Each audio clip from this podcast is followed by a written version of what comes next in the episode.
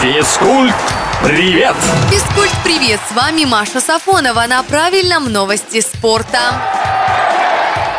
Сборная России по футболу поднялась в рейтинге FIFA, не проведя в этом году ни одного официального матча. Улучшить позиции в списке помогли команды Австрии и Чехии. Они потерпели недавно ряд поражений и потеряли баллы в таблице коэффициентов. Таким образом, наши парни теперь не 35-е, а 33-е. Ну а лидеры в рейтинге все те же. Первые бразильцы, вторые бельгийцы, на третьем месте сборная Франции.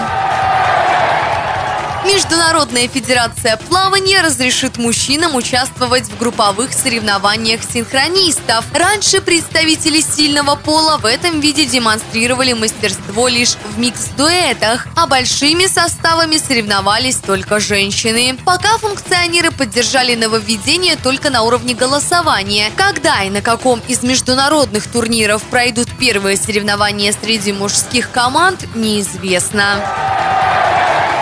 Чемпионат мира в Катаре станет последним в карьере Лионеля Месси. Об этом футболист заявил в одном из недавних интервью. Это будет пятое мировое первенство в карьере аргентинца. Впервые за сборную Лео сыграл в 2006 -м. При этом лучшим результатом на турнире был финал 2014 -го. Тогда поднять заветный трофей не дала команда Германии. Чемпионат мира 2022 стартует 20 ноября. Физкульт, привет!